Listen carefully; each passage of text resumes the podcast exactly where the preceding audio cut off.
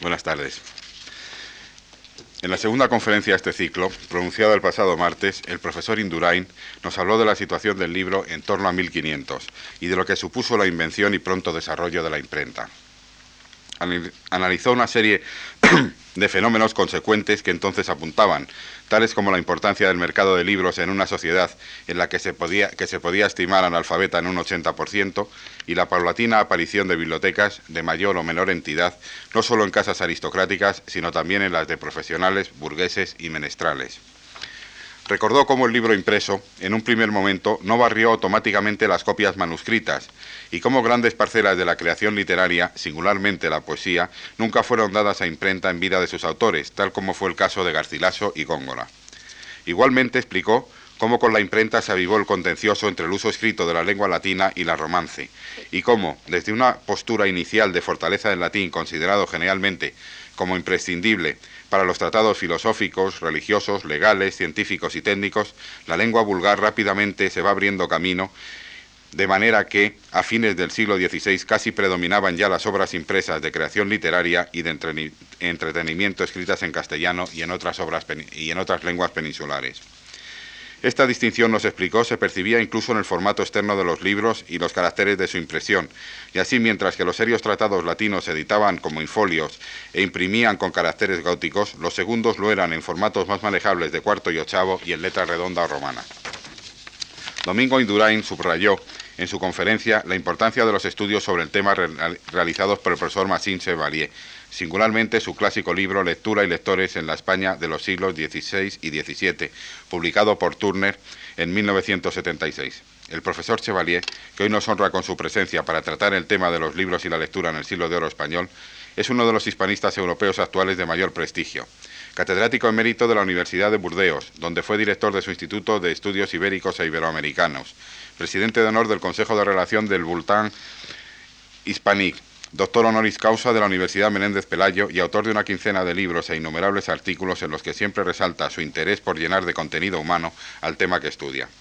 En esta línea hemos de destacar su libro recién aparecido y publicado con Julio Camarena, dedicado a los cuentos maravillosos en el catálogo tipológico del cuento folclórico español de la editorial Gredos.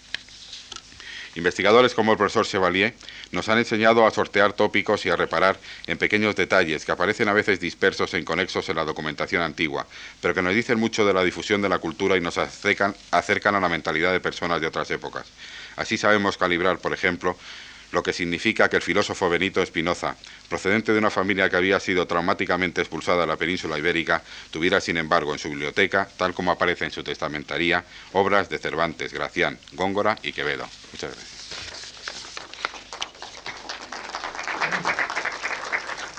Bien, sean mis primeras palabras para agradecer al Ministerio de Cultura y a la Fundación MAR su generosa invitación eh, hablar desde aquella cátedra es un honor grande para un forastero. Como tal, lo siento, procuraré estar a la altura de la circunstancia. Dentro del tema muy amplio que me han sugerido, me permito escoger un asunto de menor extensión, los lectores de la novela.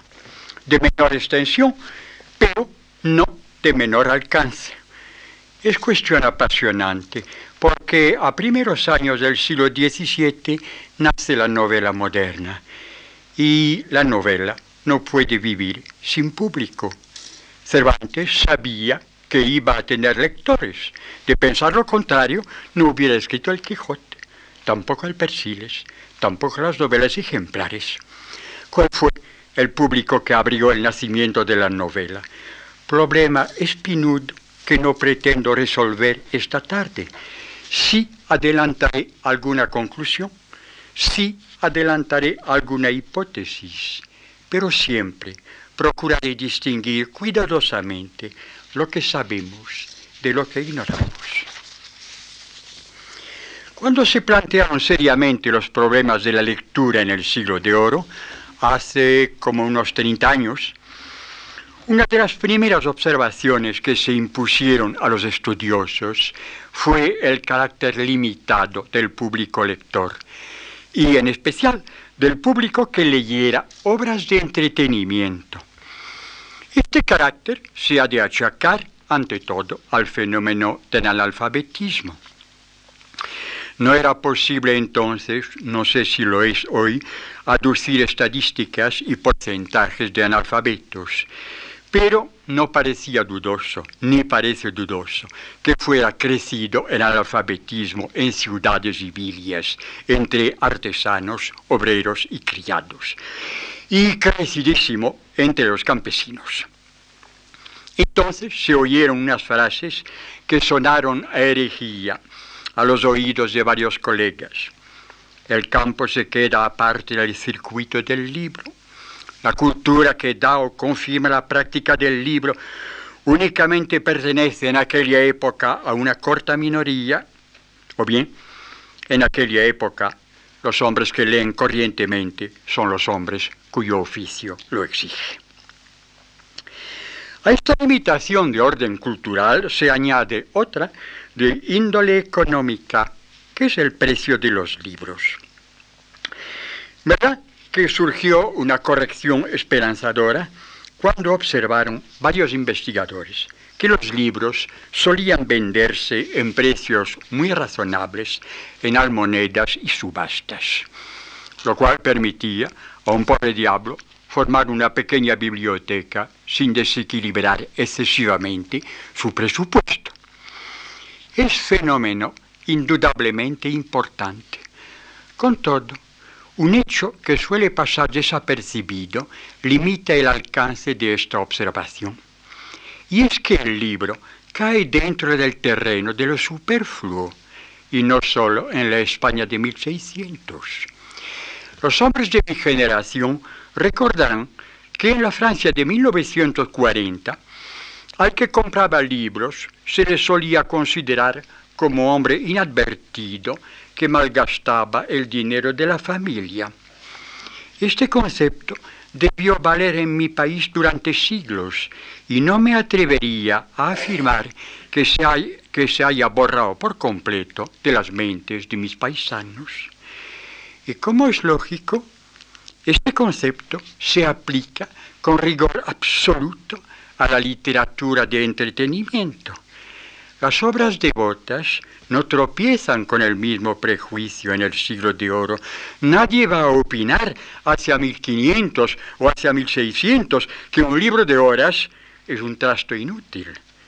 Por eso, por eso predominan los libros devotos en las casas humildes de la España antigua, de la Europa antigua. Público reducido, pues, indudablemente, pero ¿qué público? Para estudiar la lectura hemos explorado varias direcciones. La producción y el consumo del libro en las ciudades. Hemos examinado los inventarios de bibliotecas particulares. Tenemos muy buenos estudios sobre el libro en Barcelona y Valencia, en Oviedo y Santiago, entre otros. También hemos examinado los documentos inquisitoriales, a ver lo que nos enseñaban sobre lectura. Y hemos examinado los textos en que se apuntan las lecturas de un hombre, los memoriales, los diarios, las correspondencias.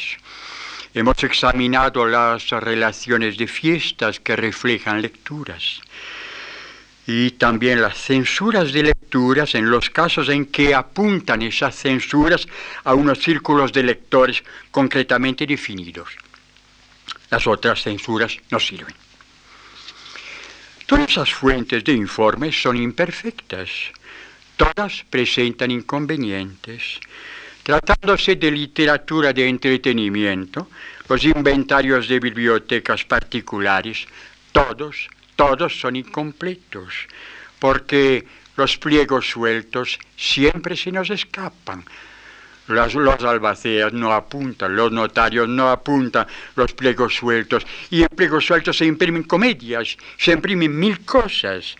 Y por otra parte, bien es cierto que una novela, una novela se puede pedir prestada y luego se puede devolver. Y una novela se puede leer, se puede comprar, se puede leer y luego se puede tirar o se puede regalar. O sea que los inventarios de biblioteca, tratándose de literatura de ficción, falsean la realidad sin duda. Y el público de la Inquisición, el público de la Inquisición tiene un inconveniente muy grave, es que suele tener un nivel cultural excepcionalmente elevado. También esta fuente de información falsea la realidad. Y los memoriales, los diarios, las correspondencias son pocos en España. Ya lo advertía Ortega. Ortega decía, Francia es el país donde se han escrito siempre más memorias, España el país en que menos. Y este es un inconveniente gravísimo para nuestra, eh, nuestra investigación sobre lectura.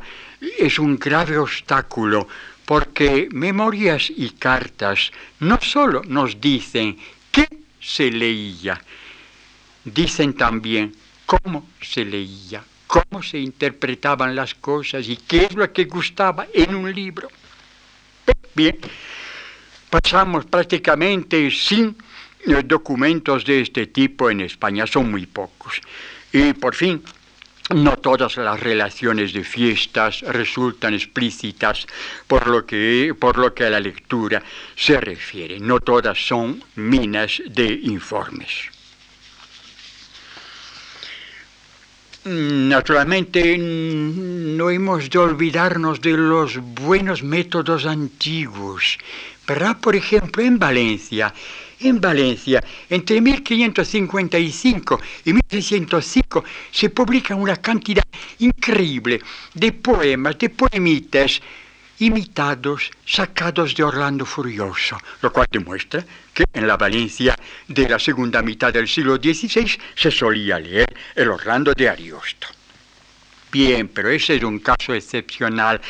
Por eso vale decir que tropiezan nuestras encuestas con serias dificultades. Pero además, además las acechan varios peligros. Unos peligros que se han de achacar, si no ando equivocado, a los demonios de la confusión. Y primero, la confusión de los tiempos. Nuestro siglo no puede vivir sin la letra escrita, sin la letra impresa, porque el ordenador es la letra también. Esta situación nos lleva a valorar con exceso la importancia del leer. Un pueblo del siglo XVII podía vivir sin libros, dejando aparte los libros que detenía el cura párroco. Y en efecto, el pueblo, muchos pueblos vivieron sin libros en el siglo XVII, porque la agricultura, la artesanía, las actividades necesarias a la vida de cada día se enseñaban sin apelar al libro. Se enseñaban oralmente y se enseñaba apelando a los ademanes. Mira cómo hago. Si es escena que podemos ver cada día, aún andan caminando por las calles. Nuestro siglo, nuestro siglo del todo escuela, se olvida de que antiguamente los alumnos fueron pocos y los aprendices muchos, inclusive los caballeros. Muy claro lo dice mi paisano Montaigne, el culto Montaigne Montaigne examina sin indulgencia sus habilidades y declara su poca o nula destreza en los ejercicios deportivos, la pelota, la lucha, la natación, el salto, la esgrima, el baile. Pero además, además, confiesa ser incapaz de enjaezar un caballo, de adiestrar y volar un ave de caza, y es incapaz de trinchar en la mesa. Y eso es grave porque a un caballero le pueden pedir que trinche en la mesa del rey. Y él lo ha de saber, un caballero ha de saber trinchar. ¿ah? Y Montaigne confiesa que esto lo hace muy mal, o que no lo sabe hacer de ninguna manera. Un caballero, cuando muchacho, fue aprendiz, fue aprendiz más que alumno, más que escolar. Por eso conviene, y por otros motivos, conviene valorar adecuadamente el saber leer hacia 1600. No deja de llamar la atención el contraste que ofrecen dos textos de grandes ingenios, de grandes novelistas a unos siglos de distancia. Refiere Dostoyevsky que estando en presidio enseñó a leer a un joven tártaro. Y cuando el novelista abandonó el presidio, este muchacho le abrazó llorando. Así lo cuenta Dostoyevsky. Yo me figuro que lo se lo habrá imaginado, pero en fin. Y le dijo, tantas cosas has hecho por mí, más que mi padre, más que mi madre, has hecho de mí un hombre. Es una frase impresionante. Nadie que sepa yo pronuncia una frase así en el siglo de oro y no se le ocurre Alonso Quijano la idea de enseñarle a leer a Sancho. Alonso Quijano, a quien sus costumbres dieron renombre de bueno. Y si me atrevo a parodiar cierto cabré, opinaré que debía de ser demasiadamente bueno. El hidalgo que obliga a sus vecinos a que digan bien de él, especialmente en las aldeas. Pues bien, Alonso Quijano, la idea de enseñarle a leer a Sancho no se le ocurre.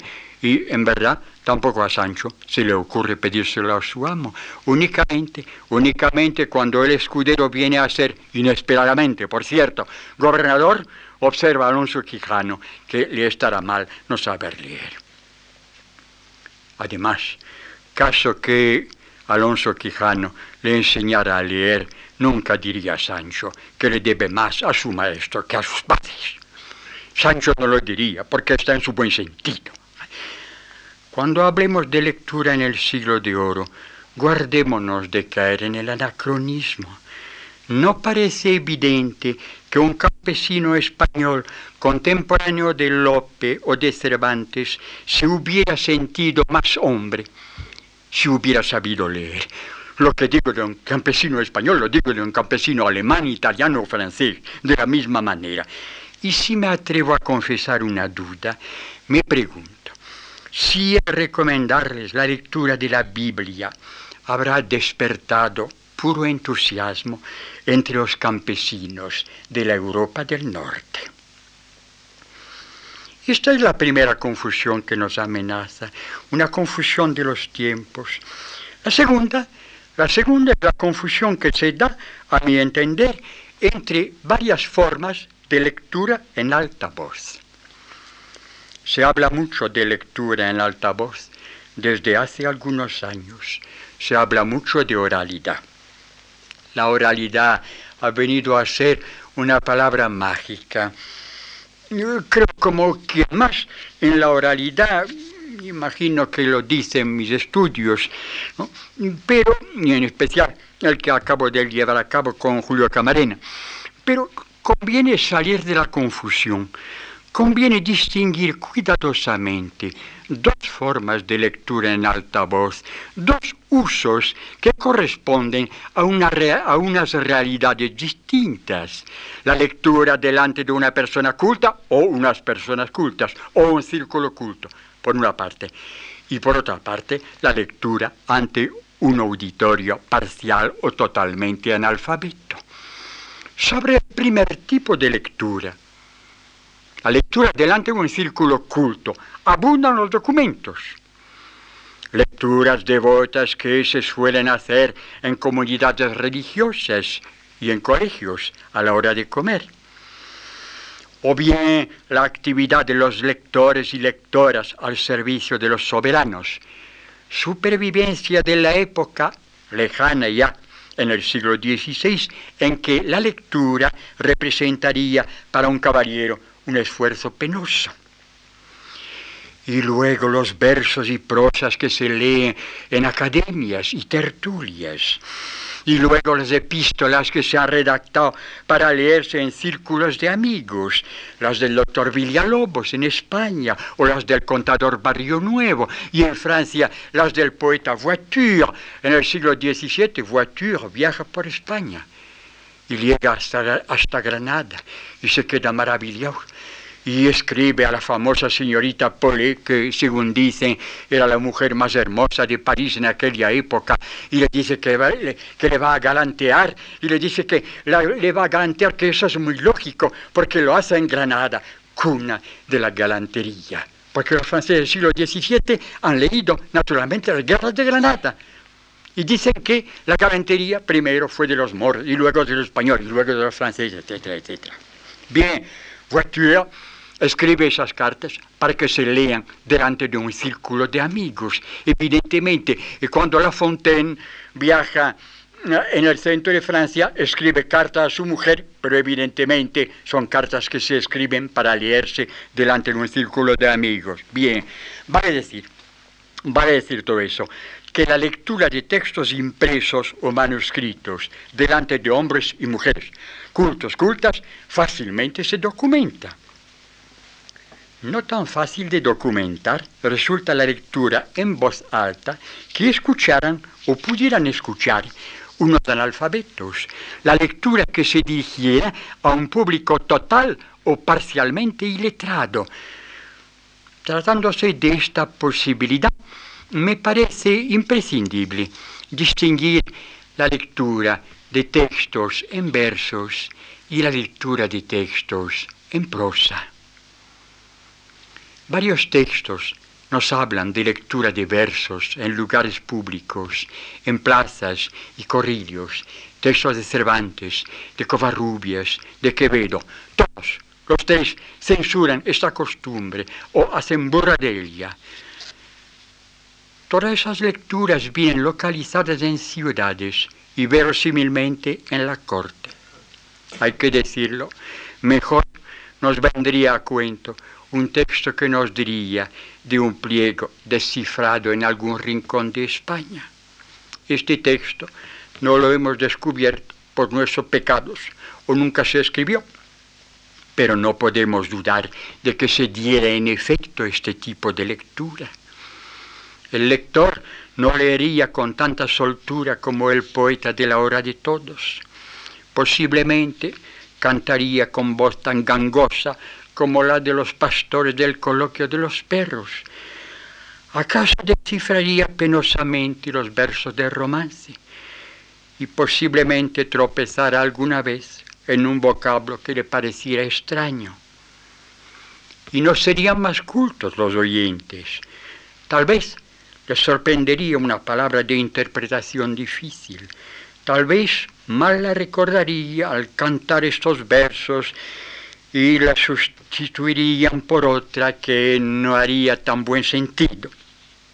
Imagino que todos habremos cantado algún día una canción sin entender plenamente su sentido. Estas lecturas penosas tuvieron un alcance que no tuvo la del poeta cortesano. La voz del poeta cortesano murió en el aire, fue puro flatus vocis y de ella no quedó nada.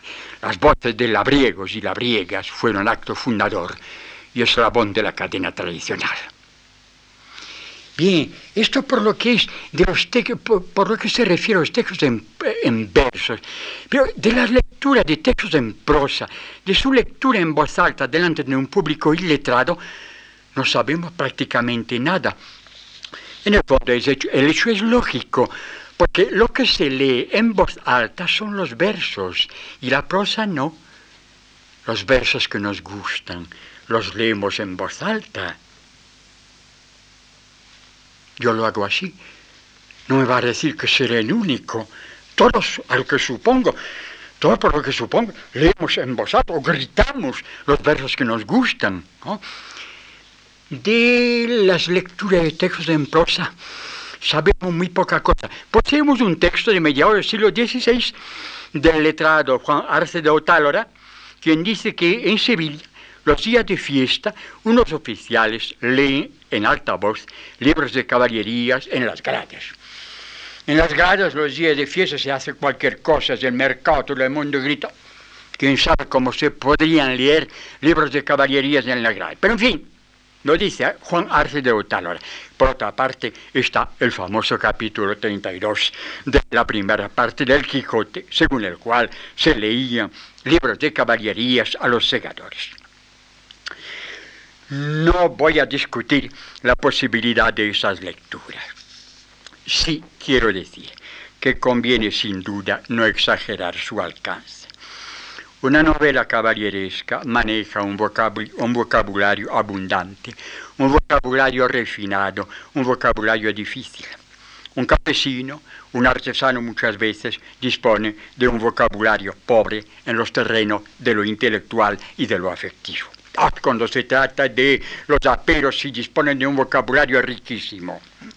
Y una novela caballeresca maneja además una sintaxis complicada. Esta novela la entenderán unos hombres humildes. Me permito dudarlo. Y me mueven a dudarlo las observaciones de unos buenos ingenios que viven en el tiempo del Quijote. Véase Covarrubias cuando define la palabra billete. Billete, explica Covarrubias, es el papel en que se escribe algunas pocas razones de una a otra persona que asisten en el mismo pueblo. Sí, no es una carta que va de un pueblo a otro, no, el billete está para dentro del pueblo. Fue muy buena invención ah, para comunicarse con más quietud y tratar las cosas en con secreto. Esta es la primera ventaja del billete. ¿eh? Y la segunda, no fiándolas de ningún tercero ni criado, que muchas veces tuercen la razón. Y por eso los llaman estragarrecaos. ¿eh? Cuentan cualquier cosa después, ¿no? Y pocos años más tarde ejemplifica este parecer una, una anécdota recogida en la colección de Juan de Arguijo. La escena se sitúa en 1623 riñe por una cuestión de coches, una cuestión de prioridad de coches. Ya en 1623, un alcalde de corte y un oidor del Consejo Real, o sea, dos personajes importantísimos. El alcalde, pasado el primer ímpetu, explica el cuento, envía a un paje suyo mandándole que le diga al oidor, que si a vuestra merced le ha pasado el enojo, le suplica a mi amo que le oiga dos palabras. Y el paje traduce en la forma siguiente. Dice, a mi amo se le ha pasado el enojo y suplica a vuestra merced. Y naturalmente el oidor se enfada. Y concluye el texto, cada día pasan aquellos desórdenes por la ignorancia de criados. ¿ah? Y ahora entendemos por qué dice Covarrubias que a los criados se les llama estraga recaos y porque en efecto se equivocan. Linda escena, ¿verdad? Linda escena que nos lleva a recordar la forma exquisita en que reproduce Sancho el contenido de cierta cartita que dirigió el caballero de triste figura a Dulcinea del Toboso, alta y soberana señor, etcétera, etcétera. Conclusión sobre este punto. Concluiré con otra distinción inspirada en los trabajos recientes y por venir de Nieves Baranda y Víctor Infantes. Porque creo que conviene distinguir las novelas de caballerías propiamente dichas, Amadís, Palmerín de Inglaterra, El Caballero del Febo, y lo que llamamos, a falta de mejor palabra, historias. Carlomagno, eh, la historia del conde Partinuplis, Roberto el Diablo, la doncella Teodor, etcétera, etcétera. Que Partinuples, que la historia del conde Partinuples se, se haya leído en alta voz hacia 1850, 1860 o algo más tarde, ante un círculo de iletrados, creo que eso se puede admitir sin la menor dificultad. La novela es relativamente breve, además la han abreviado con los años, la han recortado, la han retocado en forma más o menos bárbara, pero en fin, la han abreviado. Que esto se pueda leer delante de un círculo de iletrado, ¿por qué no? ¿Por qué no? No veo ni la menor dificultad. Además, si se ha retocado, la doncella Teodor se ha retocado hasta el día de hoy en Brasil. Yo compré en alguna ocasión en Bahía un ejemplar de la doncella Teodor a lo moderno, ¿ah? en que la doncella Teodor aparece con la cara de una mecanógrafa de los años 1950, de juzgarlo por el peinado que lleva ella, ¿verdad? O sea que estos libros han continuado retocándose. Bien, que estos se hayan podido leer delante de un círculo de iglesias, ¿por qué no? ¿Por qué no? que Amadís se haya leído ante campesinos o artesanos analfabetos hacia 1560, la cosa me parece difícil de creer. Es novela de asunto complicadísimo, de personajes numerosos y de ambiente cortesano. Es una novela aristocrática. Que se hayan leído algún día delante de unos gañanes iletrados unos capítulos de Amadís, puede ser. Puede ser lo que importa es preguntarse qué habrán entendido. Muy poca cosa, sin duda. Los carreros y campesinos, a los que endilga Don Quijote sus arengas, no entienden nada.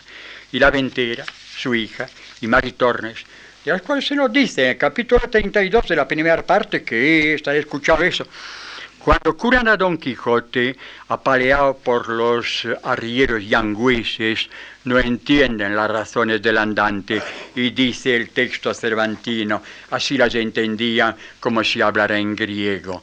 Y qué alcance podrá haber tenido la lectura de unos capítulos de libros de caballerías, creo que muy corto. Si bien lo entiendo, la cultura impresa que llega hasta los humildes en el siglo de oro, porque sí, llega una cultura impresa hasta los humildes.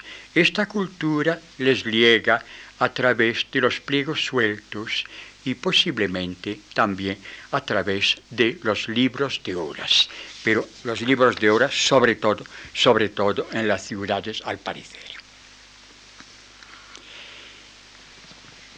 Esta es la segunda confusión que nos amenaza, esta confusión de, la lectura en alta voz de varias categorías de texto. Y por fin hay una tercera confusión que nos amenaza, que nos viene acechando. Y curiosamente es la que implica el concepto de buenas letras, de belles lettres, dicen los franceses.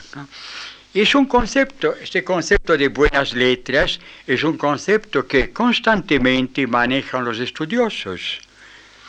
Los estudiosos que analizan los inventarios de bibliotecas dicen, en esta biblioteca hay libros de derecho y hay libros de medicina, en esta otra, otra libro de teología, y luego hay una sección buenas letras es un concepto venerable. Es un concepto que forjaron los humanistas del Renacimiento, como es bien sabido. Con todo, me parece concepto inadecuado en nuestros estudios. Me parece concepto inadecuado porque es un cajón desastre. No destaca de ninguna manera el fenómeno de la literatura de entretenimiento, de la literatura de ficción. Me explico.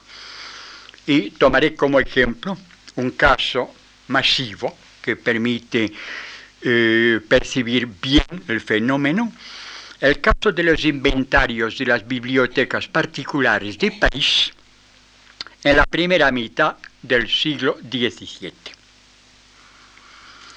Cuando se forma una estadística de los textos antiguos, me refiero a los textos de la, antigüedad clásica, los textos antiguos representados en estos inventarios que aparecen bajo la rúbrica Buenas Letras, conseguimos el resultado siguiente. Los autores vienen dispuestos a continuación según su importancia. Número uno, Plutarco. Número 2, Séneca. Número 3, Plinio. 4, Aristóteles. 5, Tito Livio. 6, Tácito. 7, Cicerón. 8, Platón. Hay que llegar hasta el número 9 para encontrar un escritor de los que representan para nosotros lo que es ficción literaria propiamente dicha. 9, Virgilio, entonces, a continuación vienen los otros, sí. Virgilio, número 10, Ovidio, 11, Horacio, 12, Plauto, 13, Homero. Sí, allí están, en efecto, escritores que representan la ficción, la literatura de entretenimiento. Bien. Pero, en fin, eso significa que en París hay lectores que serán lectores de buenas letras, que son aficionados a la literatura y a la, ah, perdón, que son aficionados a la historia y a la filosofía. Unos lectores que son unos moralistas y que son al mismo tiempo que pertenecen a la categoría de los que llama Vargas Llosa los literarios. No sé si la palabra es perfectamente correcta, pero en fin, como la emplea Vargas Llosa, la puedo emplear también yo, ¿verdad? Es decir, que estos hombres son humanistas, si se quiere, de acuerdo, discípulos del humanismo, pero aficionados a la ficción literaria, no, no, no lo son, aficionados a, la, a, lo que llamamos nosotros literatura, a lo que está surgiendo, que está surgiendo en aquellos mismos años que son los años en que escribe Shakespeare, en que escribe Cervantes. Pero estos hombres sin duda lo van a dejar pasar. Y el resultado, bien, eso por lo que se refiere a París, eh, primera mitad del siglo XVII. Pero si examinamos las bibliotecas de los consejeros de Castilla, el trabajo se ha hecho hace años ya, entre 1620 y 1740 y tantos. El resultado es más inquietante aún desde este punto de vista. Aristóteles aparece en las bibliotecas, como no, de los consejeros de Castilla, y Cicerón, y Platón, y Séneca, y los historiadores latinos. Pero Ovidio, Horacio, Virgilio, falta. Falta. Y eso parece increíble, porque a los consejeros de Castilla les regalan los libros publicados en Madrid. O sea que estos hombres o no los quieren tomar o los regalan enseguida. No los guardan porque no les interesa. Y naturalmente, no quiero maldecir a consejeros de Castilla, por supuesto. No, es, no son más que un caso particular. En realidad, cantidad de los hombres que llamamos cultos, cantidad de los hombres cultos del siglo de oro, en realidad, no se interesan por la ficción literaria son clérigos, son hombres que estudian el derecho, hombres de leyes, son médicos. Hay excepciones, hay excepciones, por supuesto. Barão de Soto es médico y es hombre que se interesa por la literatura de ficción, es cierto. Góngora pertenece a la iglesia y bien, sabemos quién fue. Y el maestro Covarrubias, eh, que es hombre de iglesia, el maestro Covarrubias se interesa por la buena literatura para el romancero, por Garcilaso, etcétera, etcétera, etcétera. Bien, pero al fin, al fin son excepciones. Y al fin y al cabo, la literatura, lo que llamamos nosotros la literatura, ¿quién la lee? Voy a escoger un ejemplo, el más pesado, el más pesado, porque las grandes masas son las que más fácilmente destacan. Voy a escoger el caso de la novela de caballerías. La novela de caballerías propiamente dicha. ¿ah? Amadís, eh, Palmerín de Inglaterra, Caballero del Febo, no Carlomagno, no, no, ni, ni, la doncella Teodoro. ¿Quién lee los Amadises? ¿Quién lee los Palmerines? ¿Quién lee el Caballero del Febo en el siglo XVI? La nobleza cortesana del siglo XVI, indudablemente porque sobre este punto coinciden todos los indicios. Lo dicen unos textos sobre lecturas de soberanos. Lo confirman los inventarios de bibliotecas de varios próceres. Lo confirma alguna correspondencia particular. Y sobre todo, confirma el hecho nutrida cantidad de relaciones de justas cuyos participantes procuran imitar las hazañas de los caballeros andantes. Hay que pensar en especial en las famosas justas de Vince, tan sonadas en toda Europa, porque las justas de Vince apasionaron a toda la Europa de, los caballeros, ¿verdad? Mi buen paisano Brantôme habla de la justa de Vince con veneración, con adoración. Y por fin, corroboran estos hechos unas censuras de, esas lecturas que claramente apuntan a los caballeros cortesanos.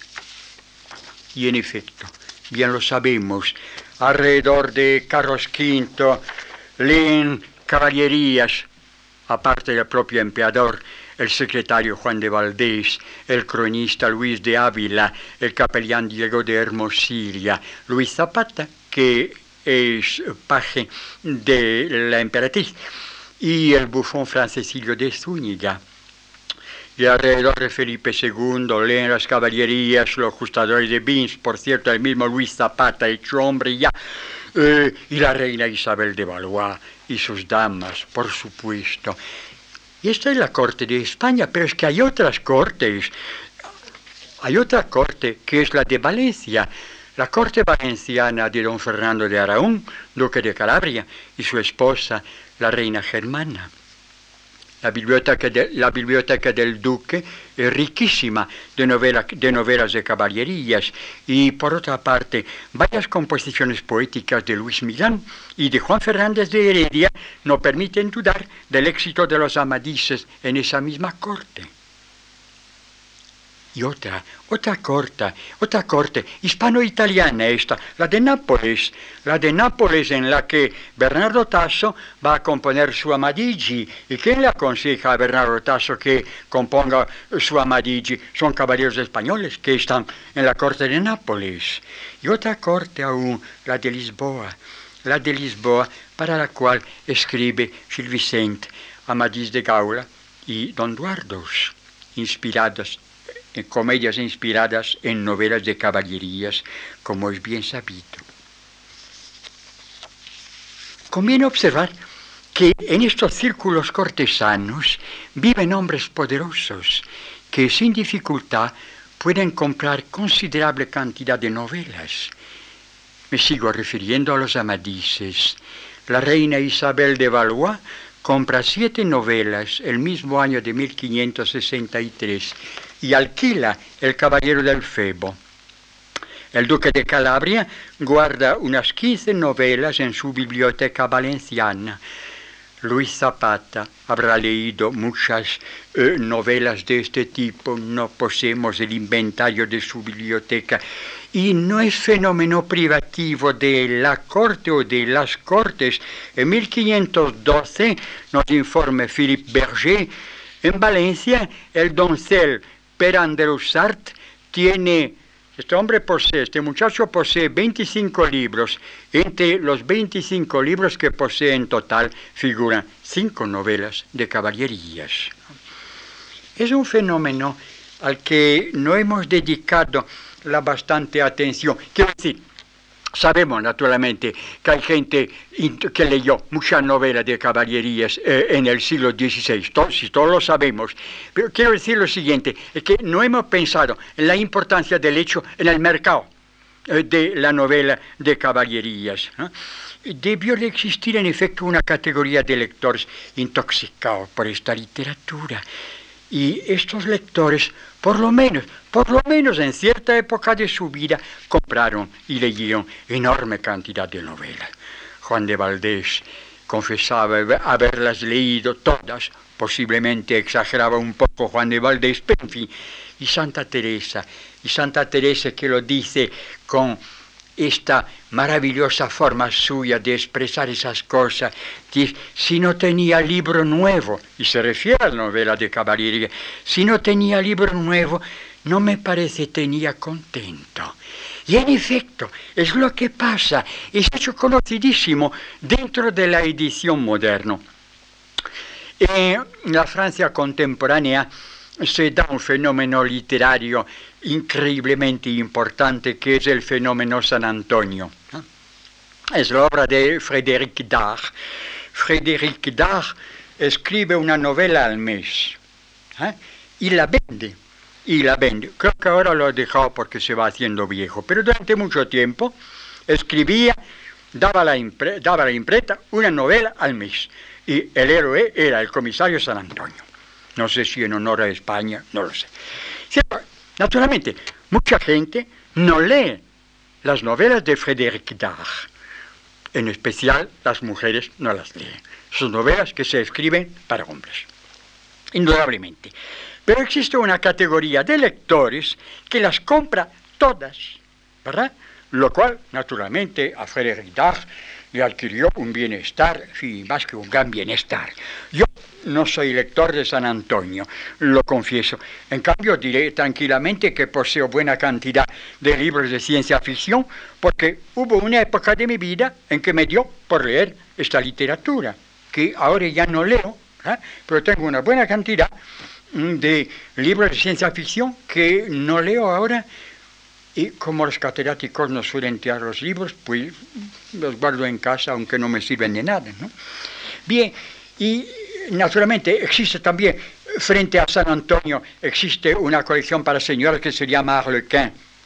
Eh, y la, eh, el buen señor que me vende mi periódico cada mañana me explicaba que tenía que había una buena señora, no me dijo quién, no, no, no, no delata a sus, a sus compradores, ¿eh?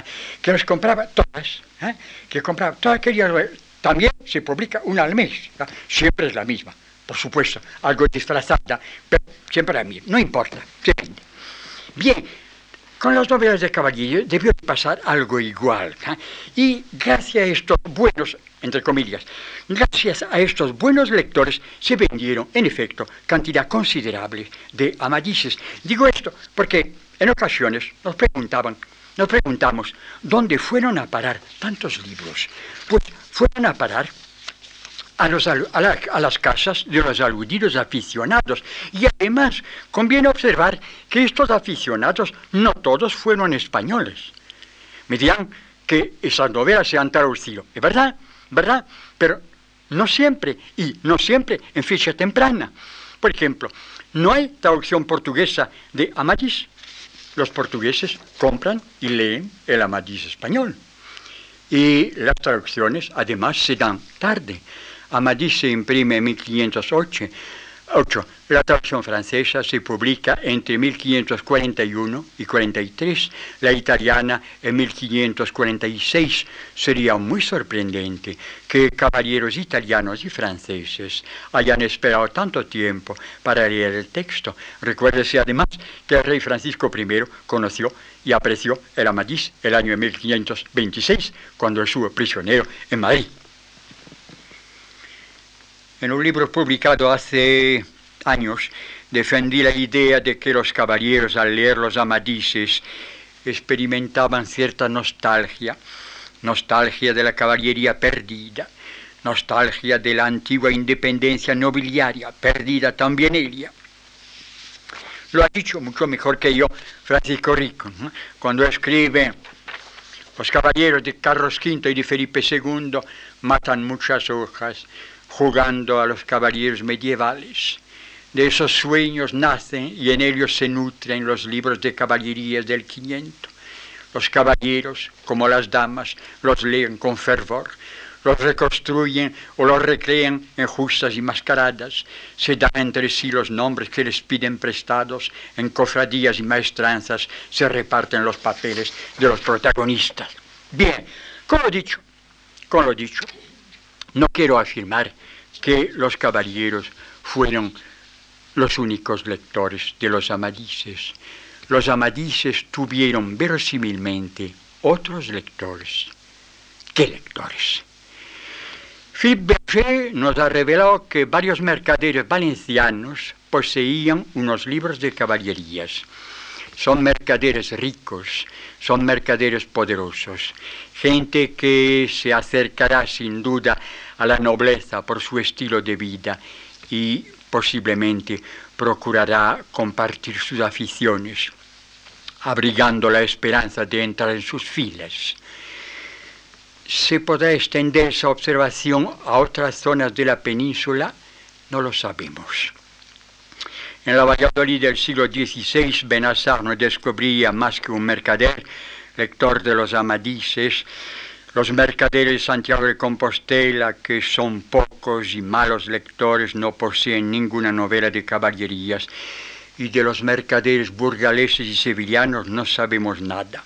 Conclusión provisional sobre mercaderes, punto interrogante.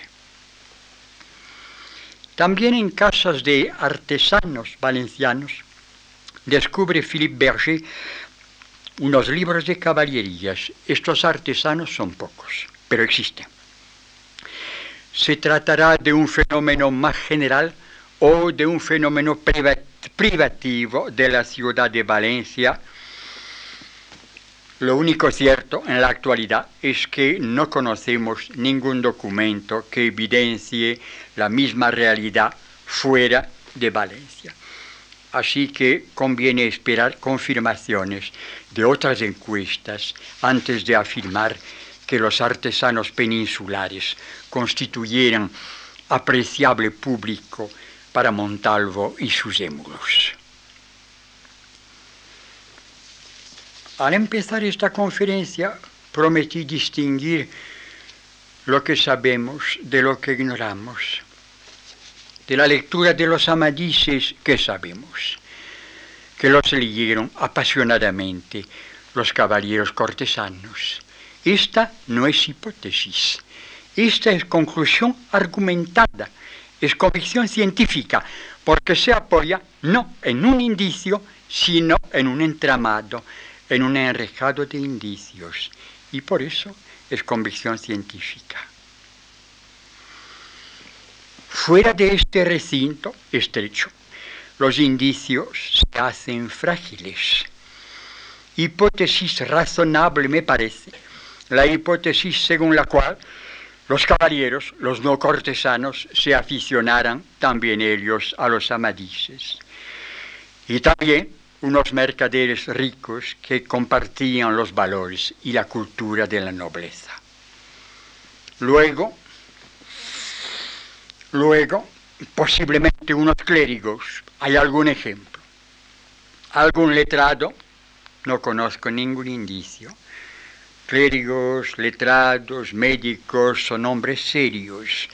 Sus bibliotecas son bibliotecas profesionales teología y devoción, o bien leyes, o bien medicina, contadísimas veces admiten la ficción literaria. Aparte de eso, aparte de eso, a la hora de interpretar la lectura en las capas más humildes de la sociedad del siglo de oro, toda cautela es poca y toda cautela será poca. Convendrá sin duda apelar frecuentemente a los modos potencial y subjuntivo mejor que al indicativo, inclusive si esta solución no nos conviene. Así se presenta el público de la novela, un público reducido, en el que predominan los caballeros. Nos sorprendería, aunque no lo sabemos, que se fuera ensanchando este público a lo largo del siglo XVII. El fenómeno se observa en París. Y es que ahora la novela ha producido unas obras maestras, unas obras maestras que un hombre serio lee con gusto y compra sin avergonzarse. Pienso en especial en las novelas ejemplares de Cervantes que tan profundo éxito consiguieron en Francia. Pero a últimos años del siglo XVI, el público de la novela es el público cuyos contornos he procurado trazar, de manera, por cierto, muy incompleta e imperfecta. Este público, con todos los defectos que tendrá, es el público que va a acoger triunfalmente al Quijote. Y diré en conclusión, en conclusión, creo que no reflexionamos lo bastante cuando hablamos de la poca cultura de los caballeros españoles del siglo XVI. Esta incultura, varias voces la censuran en el siglo XVI, y estas voces las hemos recogido piadosamente y las hemos glosado afligidos creo que también convendría examinarlas con ojo crítico, porque ¿quién tacha de ignorantes a los caballeros? Son los maestros de latín. Son los maestros de latín. ¿Qué quieren decir? Quieren decir, en ocasiones lo concretan y en otras ocasiones no lo concretan, quieren decir que los caballeros no se dedican con el debido entusiasmo al estudio del latín. Oh, sin la menor duda, los buenos maestros tienen razón. Los caballeritos no suelen apasionarse por el estudio del latín en España y fuera de España también. Voy a recordar otra vez a Montaigne. La nobleza francesa, escribe Montaigne tranquilamente, casi toda sale del colegio odiando a los libros, los libros latinos, ¿se entiende? En cambio, en cambio, los caballeritos, parte de ellos, más exactamente, no, no, no, hay unos brutos entre ellos que nunca leerán nada, pero parte de los caballeritos no se desdeñarán de leer novelas y de leer versos, novelas y versos modernos, versos italianos y españoles, como no, porque les gusta la ficción, les gustan los lamentos de la poesía lírica y les gusta la literatura moderna, esta literatura que les habla de armas y de amores. Estos muchachos están configurando, sin pretenderlo, otro modelo cultural distinto del que les proponen sus maestros, distinto del modelo humanístico. Están configurando un modelo moderno de lectores. Y vamos a soñar por un minuto. Imaginemos que los caballeritos del siglo XVI hayan sido alumnos perfectos. Los alumnos con que soñaban sus buenos maestros. Se hubieran entusiasmado por la poesía neolatina y hubieran desechado la prosa escrita en lengua vulgar, esta prosa escrita en lengua vulgar de quien nunca se acordó Aristóteles, ni dijo nada San Basilio, ni alcanzó Cicerón, y posiblemente no se hubiera imprimido el Quijote por falta de público. Todo bien pensado. Estoy dispuesto a perdonarle su incultura a los caballeritos del siglo XVI. Muchas gracias. Les agradezco su atención.